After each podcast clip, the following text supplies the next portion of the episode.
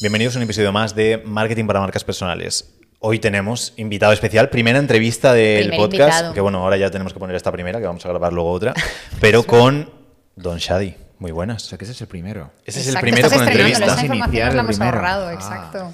Siempre hemos hecho entre Carla y yo, y esta es la primera vez que traemos a un invitado para que nos hable de eh, su maestría y su punto de expertise, que en tu caso es el vídeo. Pues vamos a ello. Un, honor esta invitación. No sabía que era Exacto. primero, que es como, vamos a iniciar. Te venga, hemos vamos a hacer algo pero no te hemos contado que eras el primero el que Venga, estrenaba vamos. esta sección, que además llevamos mucho tiempo pensando con el run run y te ha tocado. Genial. Pues vamos a darle caña. Y vamos a hablar mucho sobre todo el tema de vídeo, eh, cómo utilizar el vídeo para los negocios, cómo apoyarnos en, ah, en, pues en todo eso y enfocado mucho a todos los que tienen marcas personales. Pero antes queríamos saber si tú seguirías haciendo vídeo como por pasión si no fuese porque ahora hay un boom enorme o si a lo mejor tú dices ha habido boom siempre pero ahora ha llegado más como al marketing y demás porque creo que sí que ha ocurrido como en empresas pero que ahora cada vez sobre todo en redes sociales ha cogido un protagonismo enorme entonces tú seguirías haciendo vídeo aunque no fuese por todo esto Sí, seguramente si a nivel, digamos, eh, profesional el vídeo, el contenido en vídeo no estuviese tan demandado, seguramente seguiría haciendo mis cosas. De hecho, porque es así como yo empecé. Yo empecé haciendo vídeos como método de expresión. O sea, yo tenía nueve años, eh, estaba con mi hermano viendo Dragon Ball o Harry Potter, nos encantó una escena y dijimos, ¿y si la recreamos? Y entonces yo cogía el móvil patata de mi padre, me grababa con mi hermano haciendo Kamehamehas y luego en el after me ponía ahí a ello y no había ninguna intención profesional. Entonces, eh, como método de expresión, hacer mis cositas, mis proyectos, seguramente que seguiría. Sí, porque tengo nociones de que con 11 años ya hacías blogs yendo al instituto, Sí, no sé sí, qué, sí, con sí. 13 ya planteándotelo como muy en serio, en el Sí, instituto sí, sí. haciendo películas que casi os can- bueno, que casi os cancelan, que os canceló el instituto y tuvisteis que hacer por vuestra parte. Eso es. Muchas, eso muchas, es, muchas cosas de eso es, información. mucho- eso es. Veo que estás bien informado, don Javier. Muy bien. ¿Y em, qué has notado a nivel... am, si has visto que las personas valoran más el vídeo a nivel de trabajo, ¿has ido notando eh, un crecimiento en cuanto a la apreciación? Porque hay todavía profesiones que creo que la gente no valora, dentro de sobre todo la parte artística y demás, que todavía es como pues lo típico cuando a alguien le dices, hazme un post para Instagram en Canva, y es como, bueno, eso me cobras 5 euros, ¿no? Que lo haces en un momento. En vídeo creo que antes también pasaba, pero no sé si ahora has notado que cada vez la gente sí que lo valora más, está dispuesta a pagar más y todo esto. Mira, realmente en todos estos temas, tanto con clientes como en equipo, siempre mi método parte desde una base fundamental que es el sentido común. Porque si nosotros utilizamos el sentido común, eh, no nos vamos a quedar nunca estancados en, ah, esta estrategia sí, esa estrategia no. Siempre vamos a saber cómo accionar en base a nuestras necesidades. Es decir, si tú eres una empresa ahora mismo, te metes en las principales redes sociales, mira cuál es el contenido principal que hay. ¿Son fotos? ¿O son, es contenido en vídeo? Entonces, la pregunta de, oye, tengo que invertir en vídeo, no debería ser ni siquiera una pregunta, porque lo ves con tus propios ojos, que es lo que está viendo. Entonces, eh, eh, mi método va planteando, se plantea justamente desde ese, desde ese punto. Sentido común. Abre los ojos y mira qué es lo que hay en el Es mercado. que el sentido común no siempre es tan obvio, pero la gente sí que tiene que hacer ese ejercicio de decir, yo hago muchísimo con Instagram, de cuando alguien tiene el móvil en la mano y está en Instagram, con mi pareja, con quien sea, con amigos, siempre que está en Instagram, mi foco pasa, ¡fum! voy a mirar qué está haciendo esta persona. Y ves cómo está viendo vídeos continuamente, haciendo scroll, que cuando algo tiene muchísimo texto es como paso directamente y me centro en otra cosa, que capta la atención, que no. Entonces, es, las personas sí que tienen que tener en cuenta esas tendencias, porque Normalmente si pasa en 4, 5, 6 personas, no pasa en 4, 5, 6 personas, sino que hay miles a lo largo del mundo o millones que están llevando a esto. Hay patrones. Mira, yo en, en, en octubre del año pasado, estamos ahora mismo ah, en mayo, 6.000 seguidores, 7.000 seguidores más o menos. Eh, empecé a utilizar el sentido común, digo, mando a tomar por culo todos eh, los hacks, los tips, eh, las fórmulas rápidas y en cuestión de mes y medio gano 100.000 seguidores. Sentido común, ninguna estrategia innovadora, ni sentido común. Entonces, ¿queréis realmente saber cuál es el secreto de llevar vuestros objetivos o cómo alcanzar vuestros objetivos? Sentaos con alguien que pueda tener todas las herramientas, técnicas, conocimiento, pero que parta del sentido común, no de estrategias rápidas, eh, milagrosas, porque eso no existe y si existe, mañana se va a caducar. Sí, que al final, en tu caso, corrígeme si me equivoco, pero fue empezar a hacer contenido en vídeo, reels, formato corto, un cojón de ellos, Sí. y, e ir sacando cuáles van funcionando mejor, cuáles peor, y a raíz de eso ir... eh, Método ir- científico. Mi Exacto, bachillerato fue científico, aunque sea Sí. artístico, y ahora empresarial. ¿Has visto qué combinación más chula?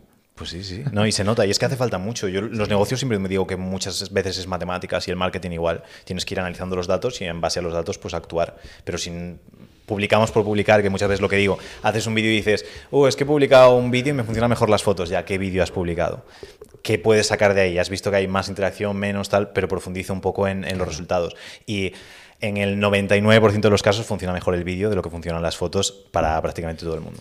100%. Tú piensas que ya a nivel eh, pragmático el vídeo junta diferentes... O sea, sabemos que el arte son medios de expresión, ¿no? Pues estamos de acuerdo hasta ese punto. El vídeo que junta, el vídeo junta visual, cine, el vídeo junta música, el vídeo eh, junta, puede texto, literatura, pintura, digamos, son diferentes vías para comunicar y expresar. Y al fin y al cabo, si tú eres una empresa, sabes que tienes un producto que quieres vender, tú sabes que una venta es conexión. Entonces, tienes que saber utilizar esas vías para conectar con tu audiencia y finalmente va a terminar en venta. Entonces, para mí es uno de los medios más poderosos de por debajo de la realidad virtual, por ejemplo pero es uno de los medios más poderosos para conectar con tu audiencia, con tus futuros clientes y para poder transmitir y comunicar tu marca, valores, eh, beneficios de tu producto y, en fin, eh, que tengas una muy buena proyección. Al fin y al cabo, el marketing se basa en coger y posicionarte de una determinada forma, ¿no? Para, con unos objetivos concretos.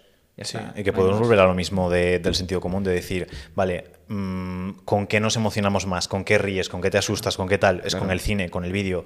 Habrá gente que sí que se ponga a llorar o se asuste leyendo o viendo un cuadro que se emocione y llore, pero probablemente sea mucho más difícil que hacerlo con, con, pues eso, con sintiendo mucho más porque tienes muchos más impactos a nivel visual, musical, todo ese tipo de cosas. 100%.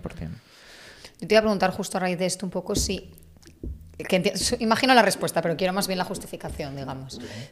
¿Crees que todas las marcas, tanto comerciales como personales, deberían de utilizar vídeo? ¿O se te ocurre alguna que digas, mira, yo si fuese este, honestamente, no invertiría en esto porque no, no es necesario? Mira, para mí el vídeo es un formato, es un medio, ¿vale? Es como si te quieres hacer un agujero en la pared, pues a lo mejor no es un buen ejemplo, pero tienes taladrador o puedes coger el destornillador y meterle martillazos, ¿no? Mira qué es lo más efectivo o lo menos efectivo. Em, me gustaría poner un ejemplo. Tú, por ejemplo, tú quieres conseguir que una persona se ría. ¿Os habéis reído con comedias? ¿Os habéis reído con memes? También. Son dos formatos totalmente diferentes, pero el resultado es el mismo. Entonces aquí depende realmente de qué tipo de resultado quieras alcanzar y el vehículo que quieras utilizar. Porque a lo mejor en tu empresa puedes hacer contenido que puedes hacerlo de una forma disruptiva sin utilizar vídeo. Es posible, sí. Eh, eh, eh, va a costar más, riesgo. Va, criterio, a contar, claro, cómo cómo creo, cómo genero emociones. A lo mejor los medios no son tan poderosos como el vídeo, pero todo va, todo va a depender de hacia dónde quiero llegar y cómo quiero llegar. El vídeo es un formato, es uno de los formatos más poderosos que existen para transmitir y comunicar 100%. Entonces ya depende del sentido común. ¿Has trabajado con algún cliente que creas que se te ocurre a alguien que digas, mira, esta persona, vídeo mejor no? Te lo digo porque hay mucha gente, o sea, nosotros trabajamos con, de muchas personas que directamente es como yo es que prefiero no vídeo, prefiero no salir, prefiero no tal. Y para mí ya es una barrera decir, ostras, es que si ya estás como mm, bloqueando por aquí va a costar. Mm, te diría que no, todavía no me he sentado enfrente de ningún proyecto donde, la donde sea justificable no utilizar vídeo. Porque a lo mejor en esos casos dicen, no, prefiero no vídeo, ¿por qué? Porque me da vergüenza. Exacto. O prefiero no, porque no estoy cómodo enfrente de la cámara. Entonces, son razones justificables para cortar la proyección de tu negocio, negocio, no tiene sentido. Entonces, todavía no me, no me he sentado eh, a valorar un proyecto donde el vídeo no sea un, un buen activo, un buen recurso para utilizar. Es que es cierto que hay personas que a lo mejor sí que tienen una habilidad muy grande para escribir y luego, por ejemplo, al, expresarse lo hacen muy mal, pero es algo que sí que se puede mejorar. y yo sobre todo lo veo por, a nivel profundidad. El hecho de que si con un texto eres capaz de emocionar a alguien, si eres capaz de recitarlo bien, ponerle emoción, ponerle tono, ponerle todo, siempre va a mejorar. Y hay soluciones. Yo, por ejemplo, tengo una clienta que ella es escritora, escribe muy, escribe muy bien, pero quizá a la hora de recitar o a la hora de salir en cámara no está, no es, no pasa nada voz en off, actriz profesional, tenemos tu texto, tal, recitar, pam, ya tenemos que crear la conexión. O sea, las barreras se superan, hay, hay, soluciones, hay formas de conseguir el objetivo, pero que no dejes que esas cosas te frenen porque esas cuestiones que la mayoría de veces son personales pueden frenar tu negocio y no te estás dando cuenta. Sí, es que ahora lo hemos dicho, lo hemos hablado muchas veces, que incluso hay grandes marcas o multinacionales que están colocando marcas personales delante porque funcionan mucho mejor de lo que puede ser una marca corporativa normal.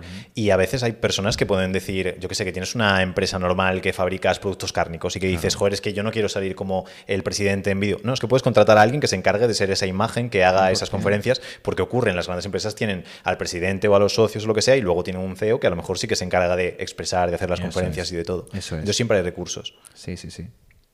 Sí, no, yo estaba pensando que no sé, bueno, justo antes en otra cosa que estábamos grabando, eh, estabas diciendo que no existían las casualidades y demás, ¿no? Entonces, vamos a ir un poco por ahí, pero sí que creo como que, no sé si es casualidad o si es causalidad o qué, pero como que han se han unido todas las fuerzas, por un lado, de que el formato vídeo parece que es lo que más gusta, también que es lo que más está priorizando Instagram, también el tema de la frecuencia. Entonces, no sé si cómo, conjugas tú todo esto o cómo crees que, va a continuar. O sea, ¿crees que va a seguir por esa vía? ¿Crees que de repente un día se va a levantar el Moserio y va a decir, no, ahora ya a tomar por saco todo esto? A partir de ahora me gustan más eh, los carrusels. Las, las empresas... ¿Crees em que el algoritmo ha sido un poco más bien por cómo lo utilizamos la gente? Sí, yo creo que rara vez una empresa toma una decisión sin consultar al mercado o sus mm. clientes. Entonces, si ahora mismo el si ahora mismo existen los reels, TikTok, eh, en su sí, momento los shorts de YouTube y todas estas cosas que están por ahí. Eh, vamos a utilizar el sentido común. ¿Quién empezó haciendo los eh, qué red social empezó potenciando los vídeos? Sí, podemos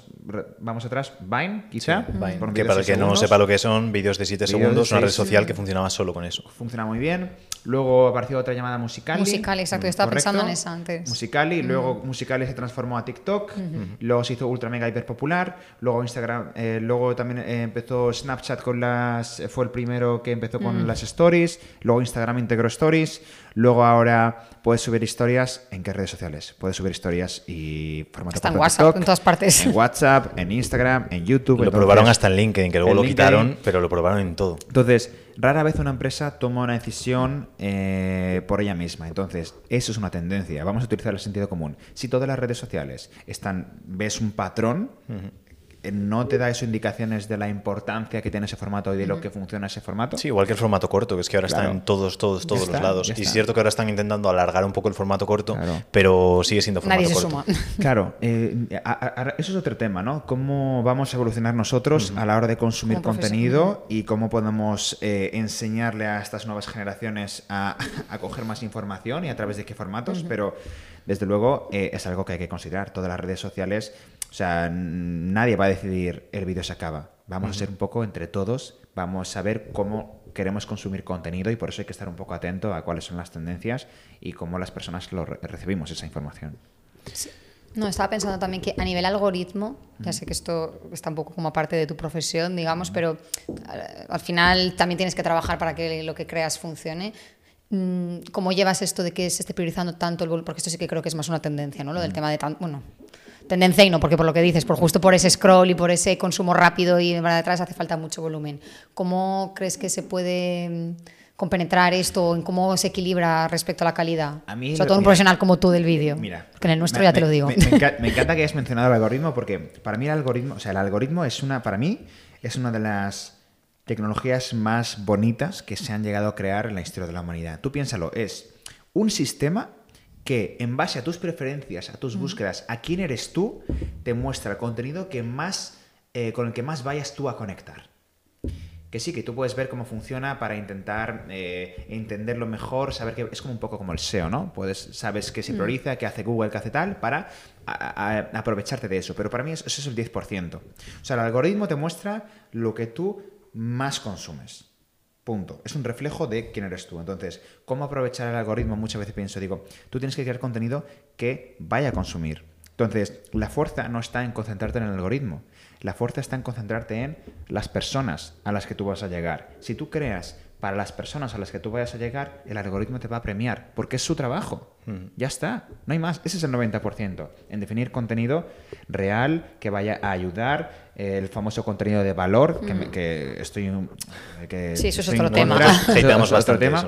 Pero no, pero yo lo, yo, lo, yo lo pragmatizo mucho, de cómo hmm. crear contenido de valor, eh, lo pragmatizo mucho con pasos, con entendimiento. O sea, en resumen, se basa en entender y estudiar muy bien a la persona a la que tú quieres llegar, en este caso a los, a los, clientes a los que tú quieres vender, estudiarlos muy bien y crear contenido específico para ellos. Si tú haces eso, no te preocupes que el algoritmo te va a poner donde tú tienes que estar.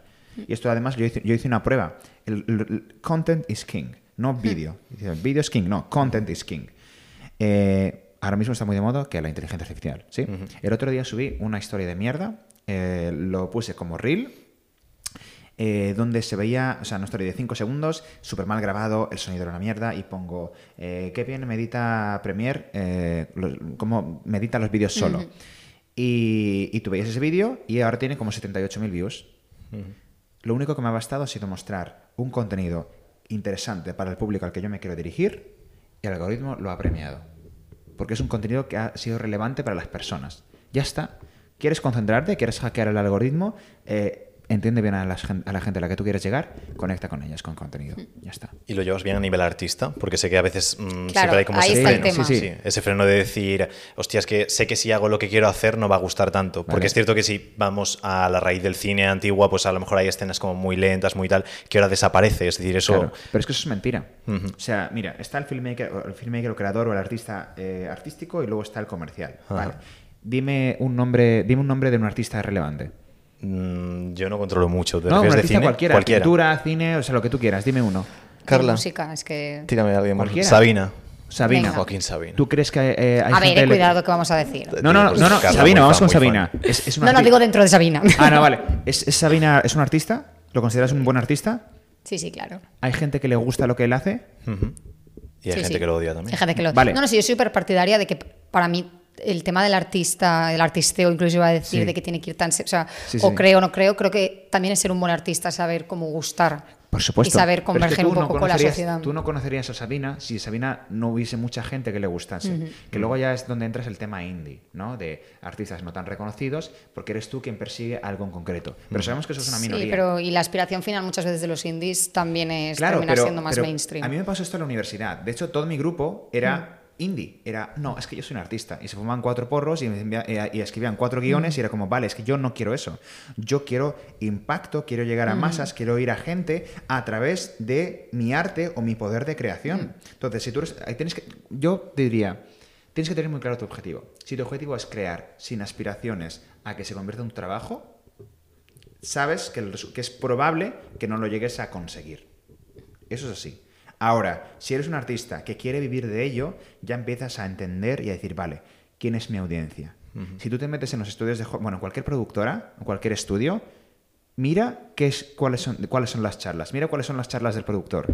Si es solamente lo bueno que es ese director, lo bueno que es ese artista, o si hacen un estudio de audiencia. Tú pregúntate esas cosas. Sí, no, no, sí. Yo a nivel artista yo estoy súper, bueno, artista, creador de contenido y todo, pienso que gran parte de la clave está en poner, o sea, que tú ya tienes como ese don, digamos, y eso da gracias claro. o a- ti por haberte formado lo que sea, y ahora el resto del trabajo para mí es que guste a la persona con la que te diriges y que conecte. claro. Si no, al final, pues lo que tú dices, pues para ti Pero al final, y- será difícil que me entere Si te das de lo que haces. Si te das cuenta, decimos lo mismo. Nos centramos en lo que le gusta al consumidor cliente final. Tú creas todo, contenido para ellos. En tu caso me parece como interesante también que nos cuentes un poco, quitando más tu parte artística, digamos, o de pues cómo te pueden ir tus sentimientos, el que ahora funciona una cosa más rápida o menos trabajada y demás, sino si tienes que darle como consejos o explicaciones a clientes de cómo crear tanto contenido tan rápido y que funcione tan bien, ¿cuáles crees que serían un poco las claves? ¿O o Vale. cómo pueden adaptarse a esto siendo que su trabajo no es ese?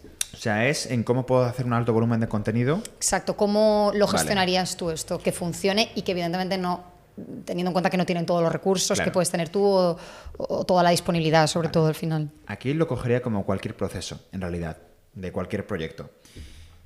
Asumo que tú ya has estudiado muy bien a tu cliente final. Asumo que tú ya sabes perfectamente qué es lo que necesita, cuáles son sus dolores, cómo les puedes llevar, ayudar, cómo les puedes llevar de punto A a punto B. O sea, que tienes el estudio muy bien hecho, conoces tus diferentes avatares, o sea, conoces todo.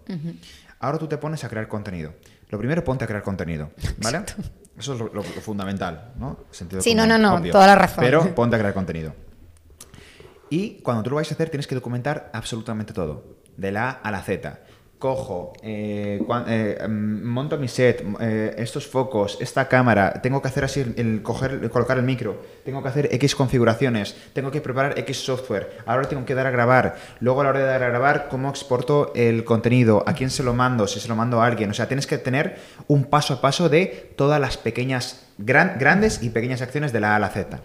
Y eso lo haces una vez, dos, tres. Es mucho trabajo al principio, pero luego tendrás un mapa de qué es lo que tú haces. Y luego tú te sientas y ves tu, tu mapa y dices, ok, de esto, ¿qué es lo que más tiempo me lleva? Y ahí te irás viendo ciertos pasos. Esto, esto y esto. Vale. Y luego la siguiente pregunta es, ¿cómo puedo hacer esto más rápido y más eficiente? Y descubrirás que puedes reducir al 80% todo. Y luego crearás flujos de trabajo, que es lo que yo tengo implementado. Nosotros podemos sacar grandes volúmenes de piezas de contenido, de Reels, porque tenemos flujos de trabajo. Vídeos que tú los ves y dices, a lo mejor es que tardo una semana en hacer esto, nosotros te lo podemos sacar en un día. No hacemos nada más que estudiar muy bien qué es lo que hacemos y cómo podemos sistematizar. Es un poco la filosofía de McDonald's, ¿no? Te pueden hacer hamburguesas en segundos o en minutos porque tienen todo muy bien estudiado y optimizado. Lo mismo. Y luego ya dentro de tu estrategia eh, podrás ver contenido de, eh, digamos, alta producción y de baja producción. Tú sabes que los de alta producción son más chulos, más resultones, tienen más impacto, pero te llevan eh, más tiempo a hacer. Y luego tendrás versiones low cost o versiones más rápidas de ese contenido. Ejemplo, yo estamos haciendo recetas de cocina. Eh, tú puedes coger y hacer un vídeo súper currado con diferentes planos, le pones tu voz en off, le pones eh, carisma, humor. Oh, pues ahora cojo una pechuga de pollo, la tiro, la corto y ahora le meto estas especias, ¿no? Hemos visto muchos estos vídeos y puedes subir un reel de plano de stock de fondo y la receta.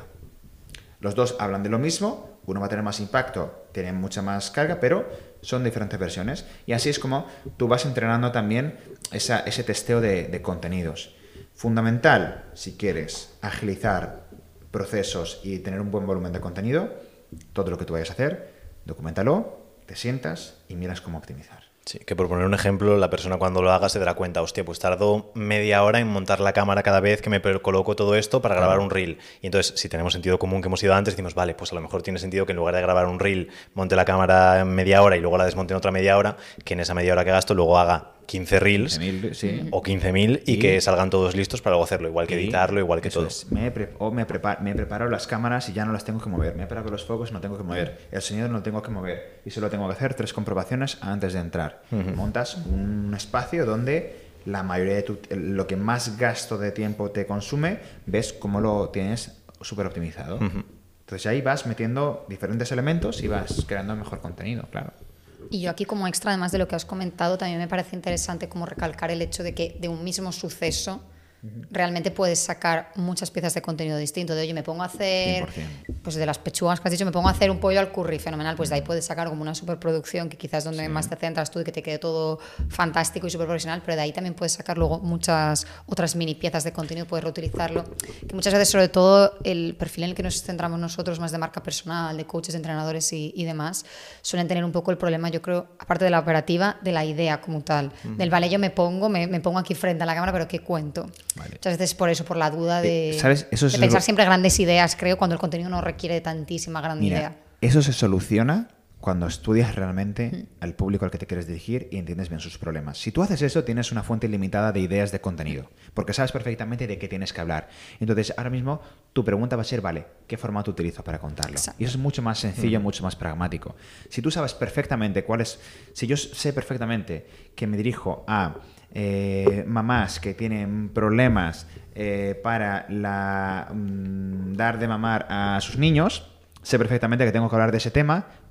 Cómo lo hago ya son cuestiones creativas, pero sé que puedo hacer esto, sé que puedo hacer lo otro, pero sé perfectamente qué es lo que tengo que contar. La mayoría de veces el bloqueo viene cuando no sé qué decir o qué, cómo cuento algo, hmm. ¿no? Tú haz un buen estudio, de tu cliente o de tus diferentes clientes que tú tengas, haz un buen estudio del viaje, de sus problemas, desde que se levantan hasta que se van a dormir, y luego después de hacer eso, nos sentamos a ver si tienes ese mismo problema. Es el estudio. La preproducción. Es, lo que comentabas antes de mm, ser un artista comercial siempre enfocado en que el espectador o que el posible cliente o eso sea el que realmente consuma el contenido. Es lo que dices. El problema de las madres, nos metemos en un foro, buscamos la información y seguro que salen 15.000 problemas sobre los que se puede hacer un vídeo.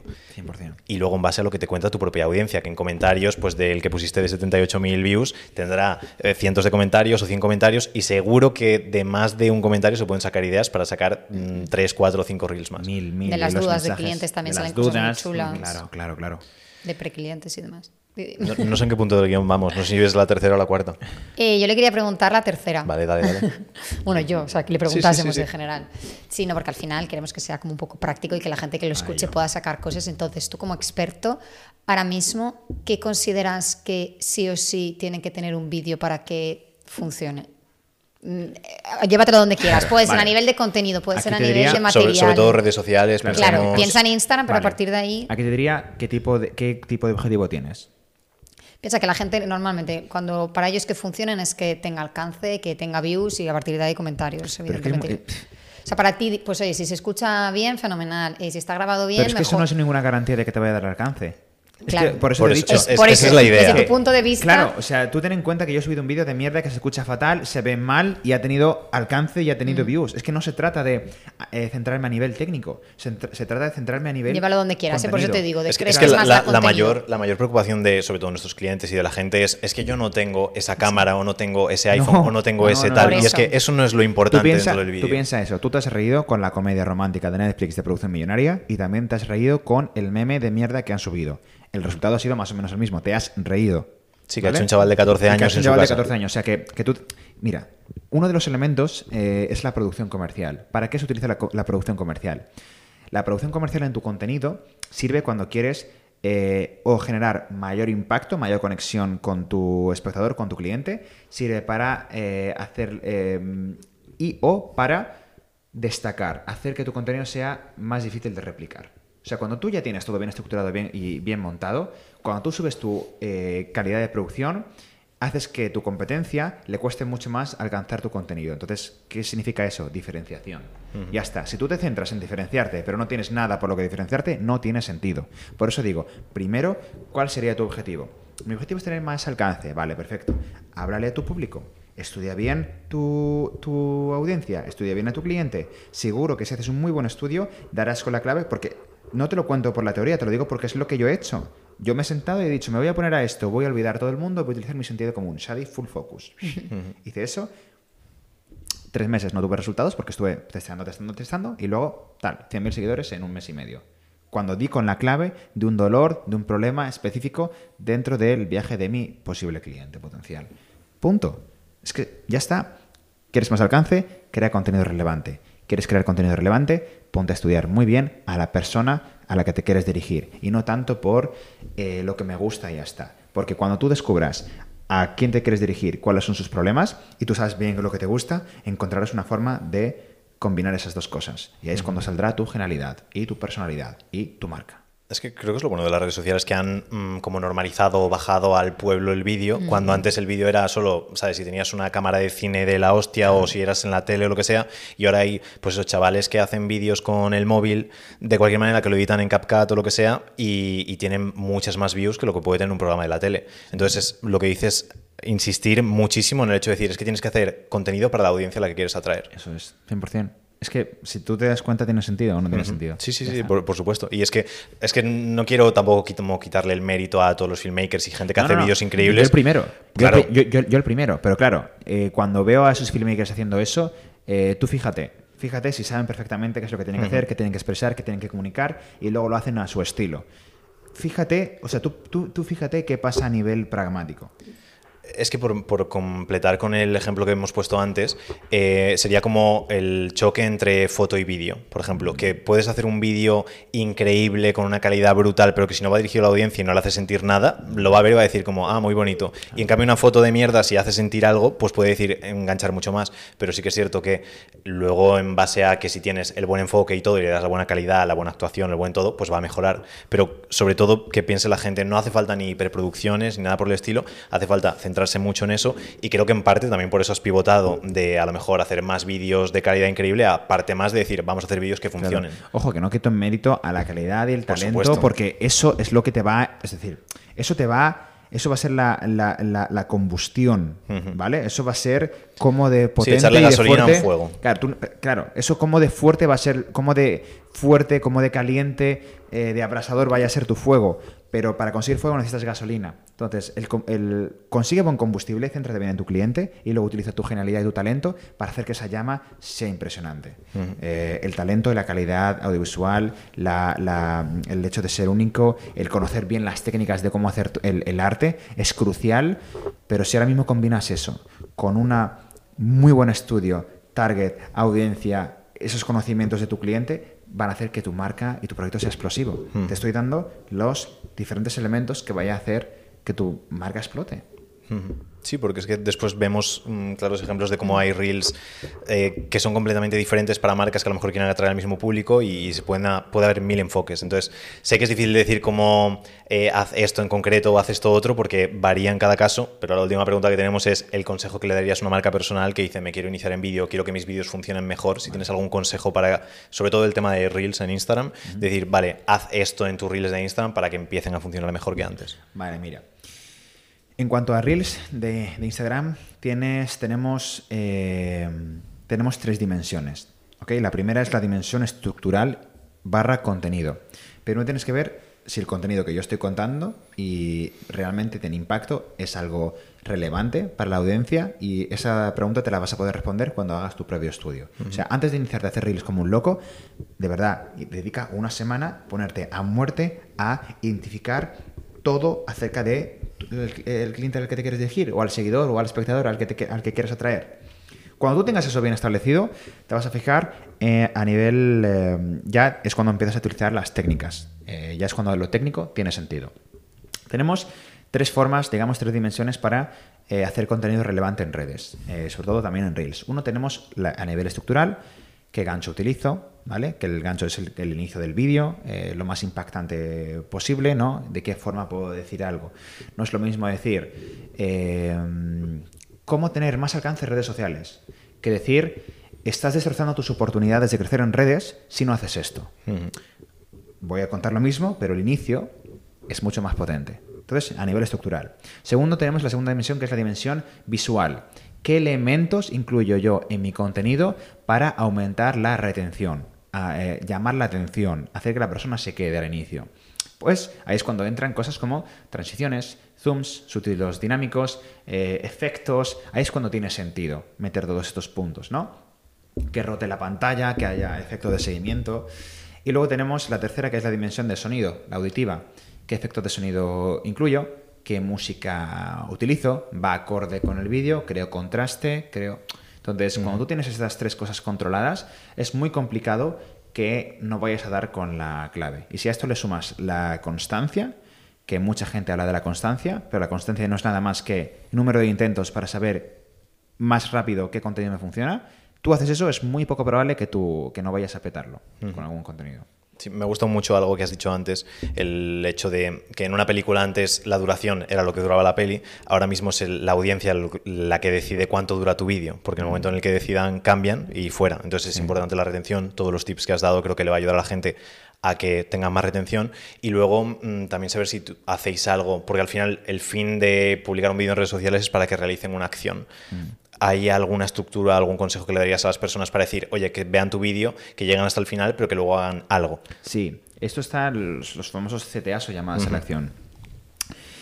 Eh, depende de tu proyecto, dependiendo de tu marca, dependiendo del enfoque al que tú quieras dirigirte. Si, por ejemplo, estás muy centrado en vender, estás queriendo hacer un, un vídeo promocional y tu reel va de mm, ese producto o servicio que quieres vender, es fundamental que incluyas una llamada a la acción.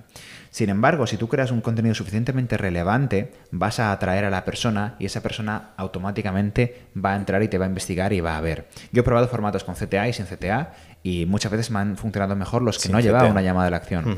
Eh, entonces, todo va a depender de la relevancia. De verdad, yo digo, digo, vale, podemos centrarnos en técnicas, llamada de la acción, todo lo que tú quieras. Pero si tú te centras en hacer contenido realmente relevante, lo tendrás. Eh, me han llegado miles de mensajes en la bandeja de entrada preguntándome, Sari, ¿tienes un curso de esto? Y ese esto era un contenido que yo subía que era, relevante para mi audiencia. Me lo está pidiendo mi propia audiencia. Entonces, el 80% de la energía enfócala en contenido relevante, en estudiar a tu audiencia. El otro 20% de técnicas, estrategias, eh, fórmulas, eh, CTAs, ganchos, todo eso tiene impacto, pero es un 20%. Es que es también sentido común el hecho de decir, la gente, nadie quiere ver anuncios, entonces Nadie quiere ver, y, yo si veo un vídeo que no me ha causado nada, no te voy a preguntar ni voy a hacer ninguna acción. Correcto. Y que la prueba la tienen también el que diga, vale, por sentido común no lo pillo. Te metes en perfil de cualquier influencer, miras los reels que tienen millones o cientos de miles y luego ves alguno que pone hashtag ad y ya ves como de repente baja todo increíblemente. Eso es, eso es. Yo sin desmerecer a ninguna cámara, ningún foco, a ningún profesional ni nada, pero para que la gente que nos escucha, que no tiene tanto equipo, se sienta un poco animada, te quería preguntar si podemos confirmar entonces que solo con el móvil deberían de tener más que suficiente para hacer vídeos que funcionen. Para empezar- Móvil y sentido común, ¿no? Sí, Y- sí. y una ventana que móvil, haya algo móvil y sentido común. Y Y buena ya- luz y buen sonido, pero poco más. Sí, y cuando tú tengas eso y lo tengas bien establecido, verás como tu siguiente paso va a ser comprarte el mejor foco, la mejor cámara. Y ahí es cuando tú ya creas una marca que se diferencie. Pero no intentes construir la casa por el tejado al principio. Vale. Y que lo que te frene sean cosas prácticas. No tengo la cámara, no tengo el foco. Ahora, ¿tiene sentido frenarte por eso? Sí que una buena cámara no te va a dar el alcance. No. Yo soy partidaria de que ya te darás cuenta tú mismo de que te hace falta la cámara. En el sentido de que cuando empieces a grabar y demás, llegará un día que lo veas y digas, "Mm, funciona muy bien, Eso pero es. no me veo lo suficientemente bien. Pues me compro la cámara. Uy, alguien me ha dicho que se escucha mal. Pues ya me preocuparé por. Porque muchas veces la gente también, pues yo creo que se cogen esa excusa, ¿no? Digamos, de no tengo micro para grabarme. Es normal, No me porque, grabo. es, es normal porque vemos a los referentes y pensamos que lo que ha hecho que los referentes sean eso es su super estudio, su super cámara. Y a mí me pasa muchas veces con los filmmakers, cuando me, me preguntan, le digo, eh, ¿invertir en equipos es importante? Sí. Pero es que te lo van a pedir tus clientes. Tus propios proyectos te va a exigir tener un material. Es cuando va- te- tiene sentido poner pasta para comprarte cámaras de 5.000 o 10.000 euros. Pero al principio, si no tienes clientes, ¿qué vas a hacer? No tiene sentido, ¿no? Entonces, si realmente quieres seguir un camino que te lleve a un punto, pregúntate si lo que acabamos de contar en este episodio tiene sentido. Pregúntatelo. ¿Tiene sentido para mí? Porque tú tienes, tú tienes cabeza también. O sea, tú lo vas a ver. ¿Tiene sentido? Sigue ese camino, prueba, testea durante seis meses y luego hablamos. Fenomenal. Pues mil gracias, Shadi. Un maravilloso placer. primer episodio que seguro que a la gente le va a encantar. Eh, ¿Dónde te pueden encontrar para investigar un poco más sobre ti? Me puedes encontrar realmente en todos los sitios, arroba Shadi Lagreat, S-H-A-D-I-L-A-G-R-A-T-E. Perfecto, bien ¿Has deletreado. visto? Eh, ¿Cuál es la acepción, definición de palabra? Eh, la definición de palabra, mm, ¿cómo la voluntarías? Uf, el statement eh, es un poco fuerte. Me lo voy a reservar para mí. Digámoslo, creador de cosas. Creador. Perfecto, investigadle un poquito, cosas muy interesantes. Mil gracias, Shadi, un placer enorme y nos veremos en otro. Exacto, un placer. Gracias.